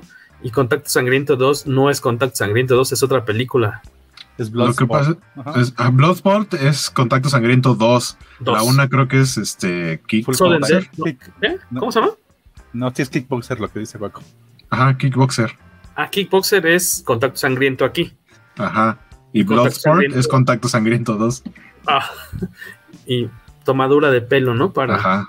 Hablando de Jean- Jean-Claude Van Damme, o, o me estoy perdiendo. Sí, sí, sí. Lo que pasa, es, que, Ah, ok. lo que, pasa es que aquí en México le pusieron Contacto Sangriento 1 y 2 a dos películas que no tienen nada que ver una con la Ah, otra, eh, más que el protagonista es Jean-Claude Van Damme. Ok, ok, sí, estamos hablando de lo mismo. Ok, ok. Sí, sí, sí. Este, nos dejaron por aquí otros comentarios. Eh, el King Shark, que decíamos, pues, este, muy bien, la, la parte del encanto del personaje aquí es este Stallone. Stallone, pero, pero así no es el personaje en los cómics, ¿no? O en, la- No. en las animaciones. No, hay, hay variaciones, pero normalmente no es tan eh, bobo o, carente de, de palabra. Es más bien como, no sé, como, como cualquier otro personaje, nada más que se ve como un tiburón. Eh, es más elocuente. Tiene. eh, me gustó mucho esta idea de que lo presentan como es descendiente de una deidad tiburón. Y, también me gustó que, o sea, lo conocen como King Shark, pero nunca le dicen King Shark, sino que le dicen por su nombre, que es Nanawe, y eso hace que sea todavía más tierno de lo que se ve tierno hasta que lo ves entrar en acción, ¿no? Porque es como de, ok, eso, eso, este, tal cual como, como que lo ven como un peligro, decir, oye, no lo podemos matar, estás loco, ese es el tipo más fuerte de tu equipo. Y sí, con toda la razón. Eh, me latió bastante el soundtrack.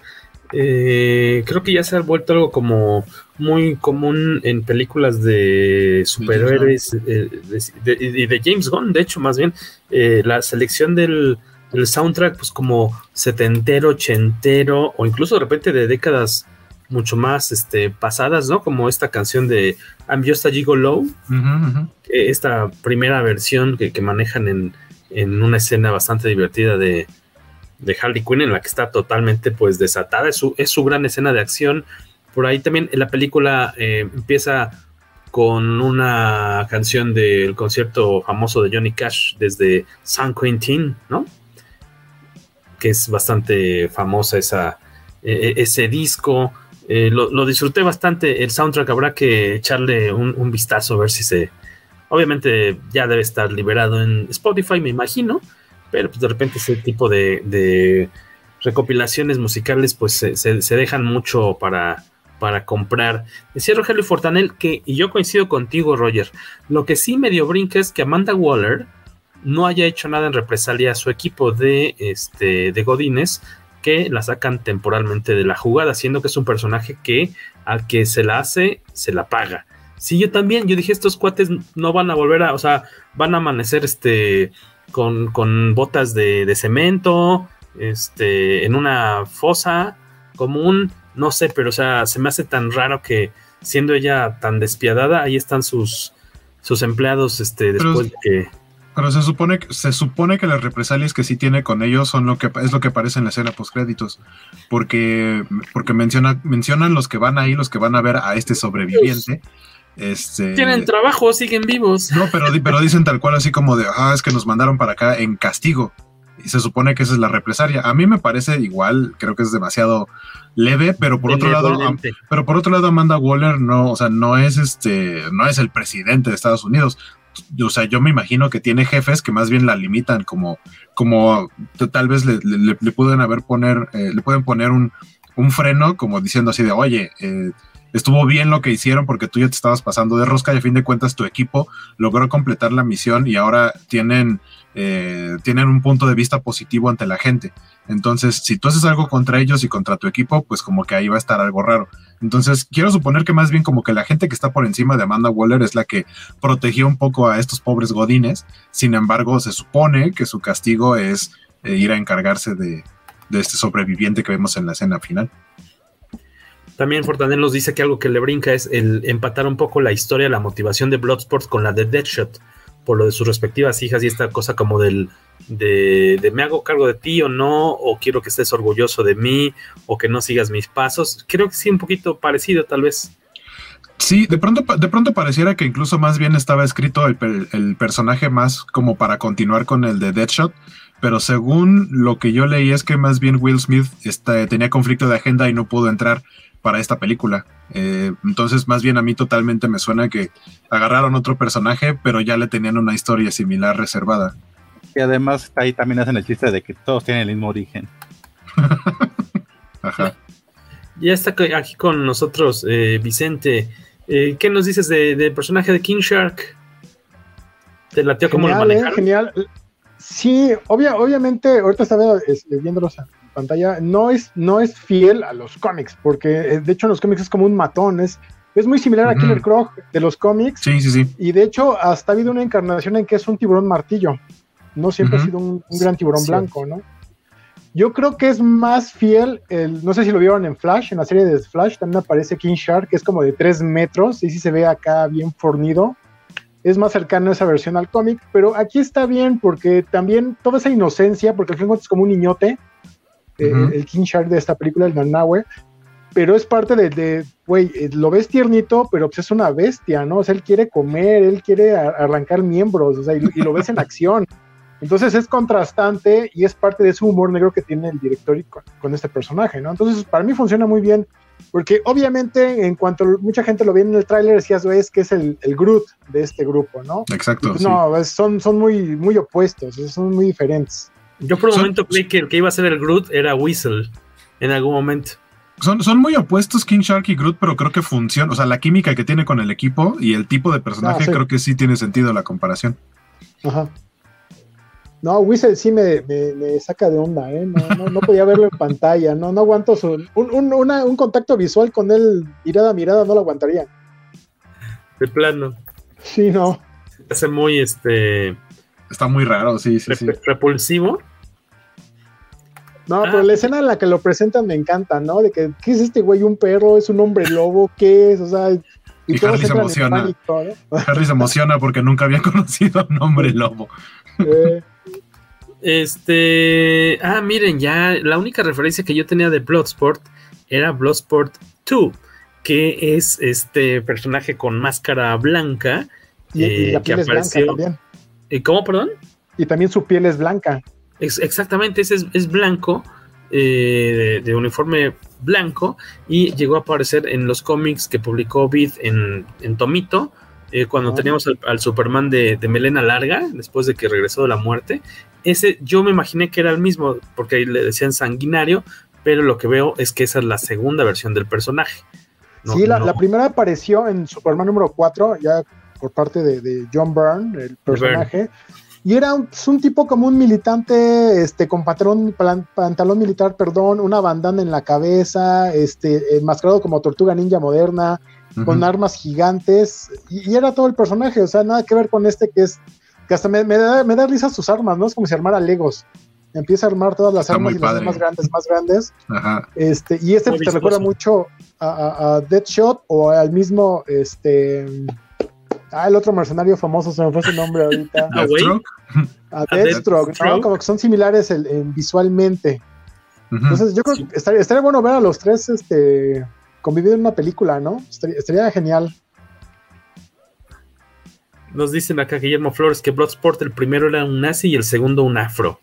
¿Era en ese orden o al revés? No, al contrario. Al revés. Sí, sí, porque pues, el primero es negro, entonces sí, como que, que él sea nazi, pues no creo.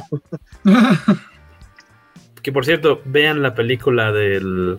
¿Cómo, ¿Cuál decíamos, Waco? La que está en Netflix, la del infiltrado en el Ku Klux Klan. Ah, de Black Clansman, sí. De Black Clansman. En, tiene relativamente, creo que poco que la subieron allá a Netflix. Sí, no tiene mucho. Con este Kylo Ren. Con eh, Adam Driver. Adam Driver, chéquensela, muy buena. Este. Por ahí, antes de ir, cerrando, eh, aquí voy a dejar voy, los comentarios que no alcanzamos a leer, los voy a estar poniendo aquí en la pantalla para que vean que sí los estamos checando. A lo mejor no los podemos leer en voz alta. Este, ¿qué es lo que más disfrutaron de, esta película? Eh, alguna escena en particular, tal vez si quieren, ustedes ya sabrán qué tanto moderar el spoiler o si no es necesario moderar nada. ¿Qué, ¿Cuál fue eh, su, escena o secuencia favorita de esta película? La de Patricio. Toda esa parte. A mí me causó mucha risa la madre de Polka Dot Man. sí, el chiste de la mamá de Polka Dot Man es muy divertido. A mí, mi, mi, escena favorita es cuando tienen esta primera como competencia, como que se están midiendo, este, sálvase a la parte eh, Bloodsport y Peacemaker, y que llegan al campamento y empiezan a matar gente como sigilosamente, y luego resulta que se dan cuenta de que cometieron un gravísimo error. Ese es mi momento favorito de la película. ¿Qué están haciendo? ¿No había más gente? No, no vimos a nadie. Con, sí, con, concuerdo con esa escena, está genial. ¿eh? Uh -huh, es fantástica. So, sobre todo la resolución final de que pues, mis muchachos me habían avisado. No, pues no. no había nadie. Eh. Ahí también le. ¿Y por qué, la, por qué esa rata empezó saludando? Sí, creo que, creo que la ratita, Sebastián, se, lleva gran parte del carisma de la película, obviamente junto a Ratcatcher 2, y cuando te explican eh, porque es Ratcatcher 2 y te cuentan la historia que gran aparición ahí de, de Taika Waititi de apenas unos minutos, pero te cuentan una historia muy bien en muy poquitos minutos y súper entrañable el personaje. King Shark en la película de Apocalypse War solo dice King Shark es un tiburón y fue pareja de John Constantine, dice Blazem 55.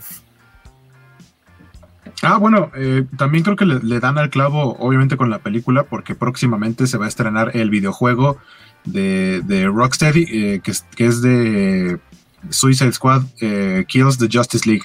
Y ahí justamente va a salir King Shark, que es totalmente diferente al que vimos en la película, pero eh, creo que para cuando salga el juego la gente va a tener muy fresco quiénes son los personajes que salen ahí y eso le va a dar un, un empuje.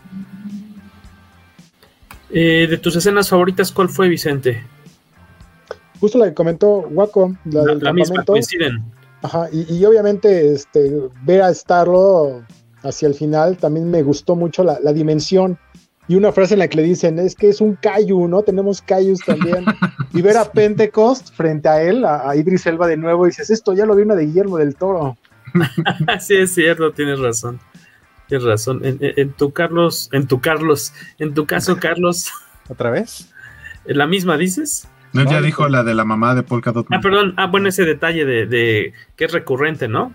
Ajá. Entonces, él todo el tiempo, o buena parte del tiempo, Polka Dot Man ve a su mamá, o solamente cuando, cuando quiere como enfocar su, su enojo, ¿no? No, él dice todo el tiempo. Todo el tiempo la ve. Ajá. Es como parte de su tragedia, ¿no? Uh -huh. Y ya nos mostró Filipo cuál es su parte favorita, pero como ya dijo también Vicente que, que sale a cuadro este Starro. Eh, Starro, que aparte es el primer. Bueno, es el los primer, trailers lo ves. Sí, sí, sí. sí, sí. Pero es el, es el, primer villano de la Liga de la Justicia, tal cual, ¿no? En la primera. Sí, la, la primera vez que se unen los, los héroes para formar la Liga de la Justicia. Justamente es contra Starro. Y de, si no me equivoco, ahí cuando está en la mera destrucción, de ya cuando está liberado Starro y va caminando como Godzilla, se lleva de, de, corbata varios edificios y por ahí uno en la fachada tiene un número muy claro, no me acuerdo si es como, te voy a inventar, como 1943, algo por ahí, que este, déjenme tecleo para ver cuándo fue. Me imagino que es una. Probablemente es el, el, año de la primera a, aparición. Ajá, al, al, al, primer, este, al primer número, ¿no? De la Liga de la Justicia. Justice League of America. Que no tengo aquí el año, pero ahorita lo buscamos. Cri, cri. Este, cri, cri, eh, del, no, fíjate, no, no, no puede haber sido, porque fue en eh, The Brave and the Bold del 28 de marzo del 60 y definitivamente no decía 1960 ese, ese, ese edificio, debe ser una referencia a otra, a otra cosa. Voy a checar bien luego de qué se, de qué se trataba, porque ese, esa, esa numeración en esa casa no estaba de, no era cuestión del azar. Eh, bueno, pues buen, muy buenos efectos especiales, creo que como decían ustedes, personajes muy entrañables, to todos se les da como su, su cachito para presentarlos, no necesariamente con flashbacks, de algunos simplemente a lo mejor lo dicen a cuadro, este, pero todos de cierta forma te, te, te importan, ¿no? Te, sí. Incluso lo, si llegaran a, a, desaparecer uno o más de uno de ellos, pues sí te, te queda con un sentimiento así como pues de, de, tristeza, tal cual que ya no los vas a volver a ver a, eh, en una secuela o después, o, o demás. Bueno, todos menos pace, Pacemaker. Bueno, sí, de, ya sabías que iba a haber serie. Que bueno, yo originalmente, o sea, sabía que iba a haber serie, pero no sabía si iba a ser como precuela. Exactamente, o yo secuela. Tampoco. Yo también, ahora... yo de que, que, de que íbamos a ver unas como operaciones, este, secretas anteriores de, de, Peacemaker y que terminarían uniéndose de cierta forma o encaminándolo a esta película de, de Suicide Squad, pero ya vimos que pues no, que tal cual su serie eh, sucederá eh, después de esta película. La escena favorita de nuestro escucha Félix Sarsar, mi escena favorita es el recuerdo, coincido, es muy bonita también, el recuerdo de la conversación entre Ratcatcher y su padre. ¿Por qué ratas, papá? Papi, di por qué. Y también esta cuestión de que nos comentan que pues sí que eh, les gustó mucho esta la referencia de enfrentar a este equipo del universo DC, a ese antagonista que en los cómics fuera el motivo para el surgimiento de la Liga de la Justicia. Exactamente. A mí, a mí lo que me gustó mucho y que mencionaba al principio es que, eh, o sea, si bien Starro es el, el, villano a vencer o el rival a vencer al final, no es en sí un villano, o sea, te, dan, te dan su motivación, te dicen, él mismo lo dice, ¿no? Así de yo estaba muy tranquilo en el espacio viendo las estrellas y alguien llegó y me trajo, me secuestró. O sea, si a mí me hicieran eso, por supuesto que en el momento en el que me liberara, pisotearía todas las hormigas que pudiera. Y, que de hecho, pues, ese, sí, como dices tú, pues era un personaje inocente que lo estuvieron torturando por, pues que son décadas, ¿no? Sí. 30 años.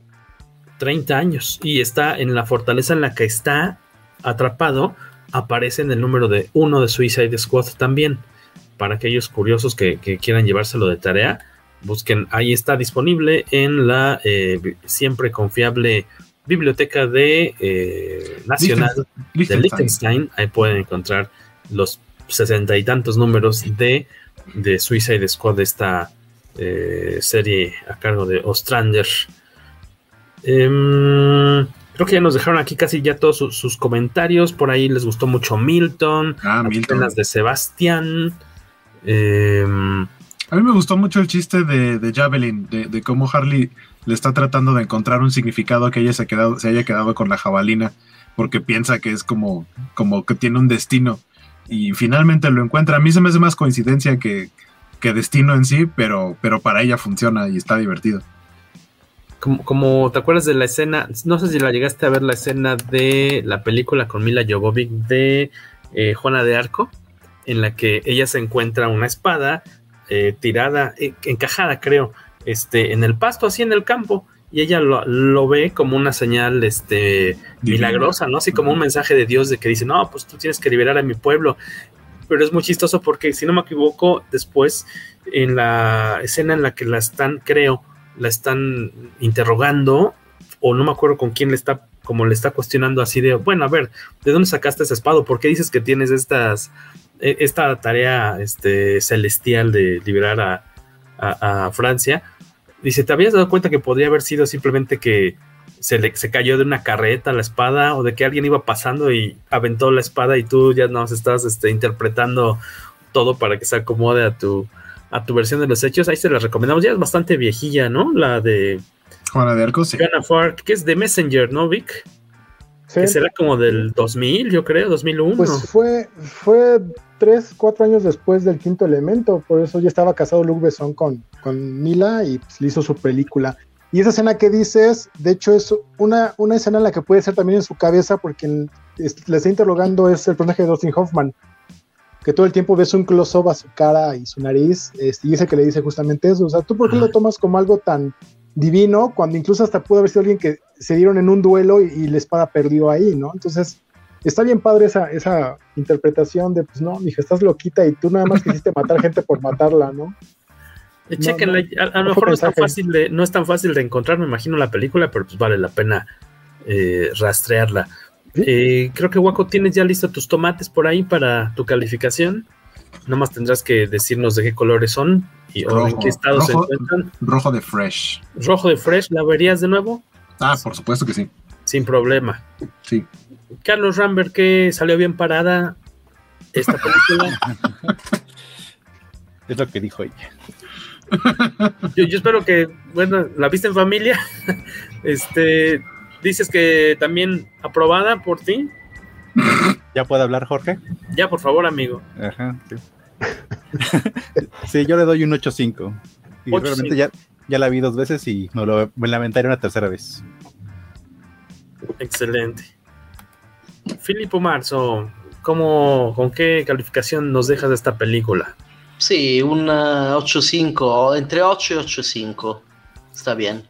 Eh, eh, es necesario clavarse o haber leído eh, es más, de hecho, creo que es interesante que esta película incluso podrías ni siquiera haber visto la primera o la película anterior y la vas a disfrutar. Sí. porque no, no, no depende. A lo mejor una o dos. Mucha gente la borró, mucha gente la borró, entonces es como si fuera primera, primera película. De hecho, es un uh, anunciado como un reboot. entre comillas.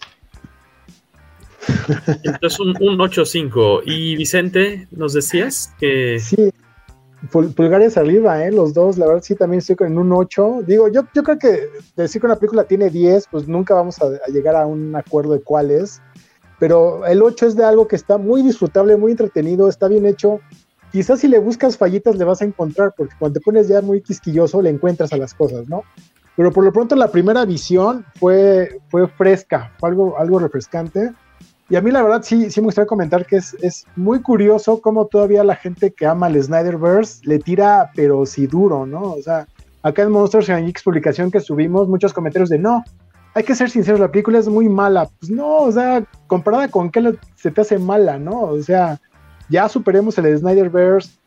Si se hace o no se hace más películas de ello, pues ya hay, hay que disfrutar lo que, lo que venga, ¿no?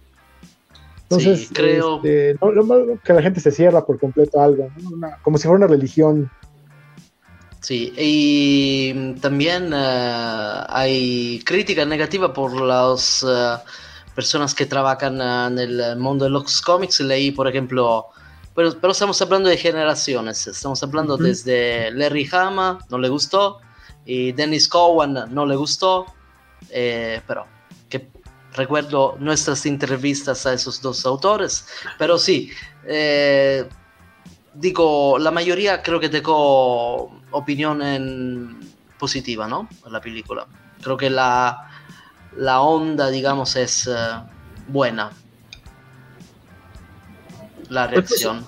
Sa salió bastante bien librada, ya para no decir cosas que se presten a albur, esta, esta película aquí en el Tribunal Cómic Cero. Eh, yo con mucho gusto la vería de nueva cuenta, a ver si hay una oportunidad, o si no, como decían por ahí, a esperar a que pase como que como un mes, mes y medio para que la liberen en... Sí, en septiembre ya va a estar en HBO Max. En HBO Max y pues poder eh, disfrutarla incluso en otros idiomas, me imagino, así que eh, habrá la oportunidad incluso de ver qué, qué voces, si el mismo Cochiloco hizo la voz de su personaje o, o ver qué sucedió por ahí, encontrarle pues, más detallitos porque seguramente hay muchas cosas de trivia por ahí ocultas que ahorita no, no comentamos para también este, invitarlos a que intenten verla este, y disfrutarla sin echarles a perder demasiado de, de la película. Eh, Vicente Cabrera, ustedes, este, ¿qué días eh, están transmitiendo programa? Eh, más o menos cada cuánto están liberando episodio de podcast. Mira, el podcast que manejamos, que era el Versus, la verdad lo hicimos un poquito de lado y nos concentramos más al video.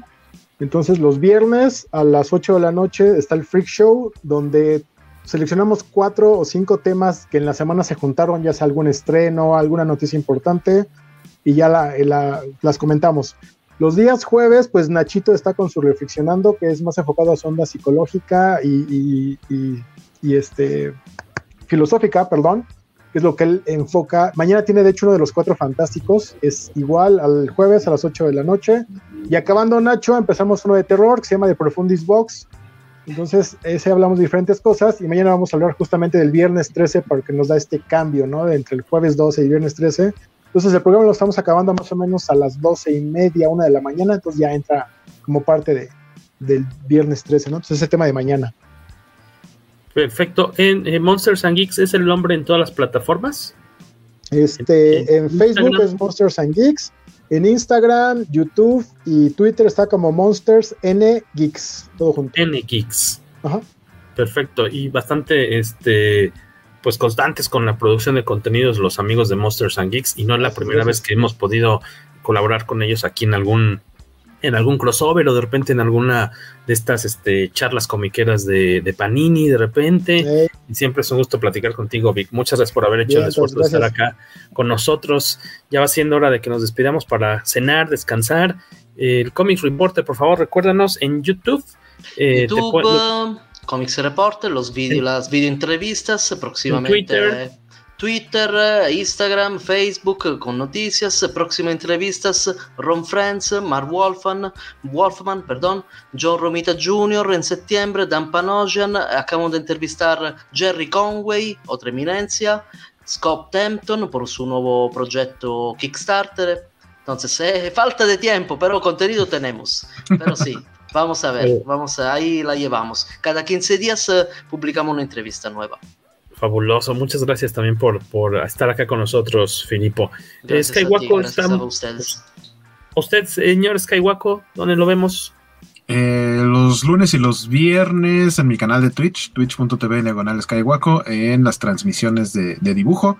Eh, eh, también en las covacharlas de, de, del canal de la covacha. Nos vemos ahí, eh, por ejemplo, hoy hubo la primera de What If, por ahí nos preguntaban si ya vimos What If, eh, por supuesto que ya la vi porque ya tuvimos programa al respecto del primer episodio que es de la capitana Carter, que es que hubiera pasado si el suelo del super soldado se lo hubieran puesto a Peggy Carter en vez de a eh, Steve Rogers. Eh, son los miércoles a las 5 de la tarde, las de What If. Y este viernes es la última de eh, la última covacharla a las 5 de la tarde, pero de The Bad Batch, eh, Lote Malote, que es una serie muy bonita de animación de Star Wars, que es como una especie de continuación de Clone Wars, que la verdad está bastante, bastante padre. Este, y pues ya me encuentran. Ah, y por cierto, Joaquín Cosío sí hace su propia voz en el doblaje de Suicide Squad. Carlos Rambert, ¿dónde te escuchamos? ¿Dónde te leemos? A mí nada más me pueden encontrar por Twitter o Instagram con el nombre de arroba Carlos Ram. Ahí es donde suben mis dibujillos. Y les prometemos a Rogelio Fortanelli y a los otros millones de concursantes de la dinámica del. Eh, iba a decir máscara, que no es máscara, es rompevientos, cubre.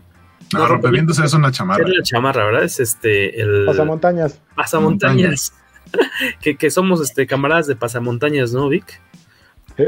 Este, teníamos el, que se va a obsequiar aquí en el podcast. Me cae que ahora la próxima semana este, ya se va a hacer la, rifa. Ahora sí que las cuestiones de la vida diaria de repente no dan mucho tiempo para, para planear las cosas como uno quisiera, pero ya este siguiente miércoles haremos aquí la rifa en vivo. Ya más bien pienso bien cómo, cómo hacerla, pero aquí este, lo haremos sin falla alguna.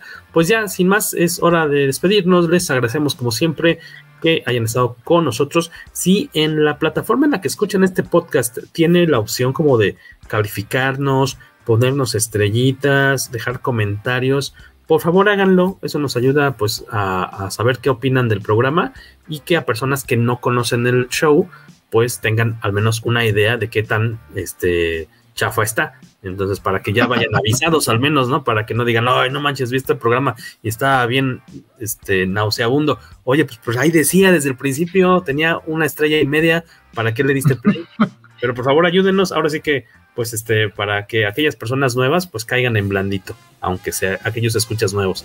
Eh, nos despedimos por aquí, Vicente Cabrera. El, el, el, iba a decir el cómic, iba a decir el Filipo Marzo, no, el cómic reporter Filipo Marzo. Igual, Carlos, igual. Carlos Rambert, Skywaco y el Tobalo en un episodio más o menos del poderoso podcast Comicase.